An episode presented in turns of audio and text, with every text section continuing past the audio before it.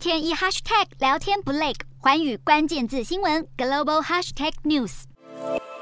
里海石油管线是世界最大的石油管线之一，占全球油量约百分之一。而哈萨克出产的石油经由里海石油管线送往黑海出口，中途经过俄罗斯。但这条由多个石油公司合伙的管线，五号遭到俄罗斯法院通知，要暂停运作三十天，原因与漏油的文书作业有关。不过，消息人士透露，截至六号上午，从哈萨克油田到里海石油管线的石油供应并没有中断，黑海码头也持续出口石油。里海石油管线也已经向俄国法院提出上诉，要求暂停执行裁决，避免造成不可逆转的后果。因为全球油市正面临一九七零年代阿拉伯石油禁运以来最严峻的几次供应紧缩之一，里海石油管线任何重大中断都会为油市带来进一步压力。然而，对经济衰退的疑虑笼罩市场，盖过了供应面紧张的影响，油价不升反跌。花旗集团就认为，如果发生经济衰退，原油价格今年可能跌至每桶六十五美元。美国西德州中级原油期货价六号收跌百分之零点九七，报每桶九十八点五三美元，续刷四月以来新低。较三月八号的美油结算价高点一百二十三点七零美元，已经下跌超过百分之二十，落入技术性熊市。伦敦布兰特原油期货六号收跌百分之二点零二，报每桶一百点六九美元，盘中一度失守一百美元大关，显示投资人担心全球经济放缓，避险心理弥漫市场，抑制了需求，供需失衡造成油价下跌。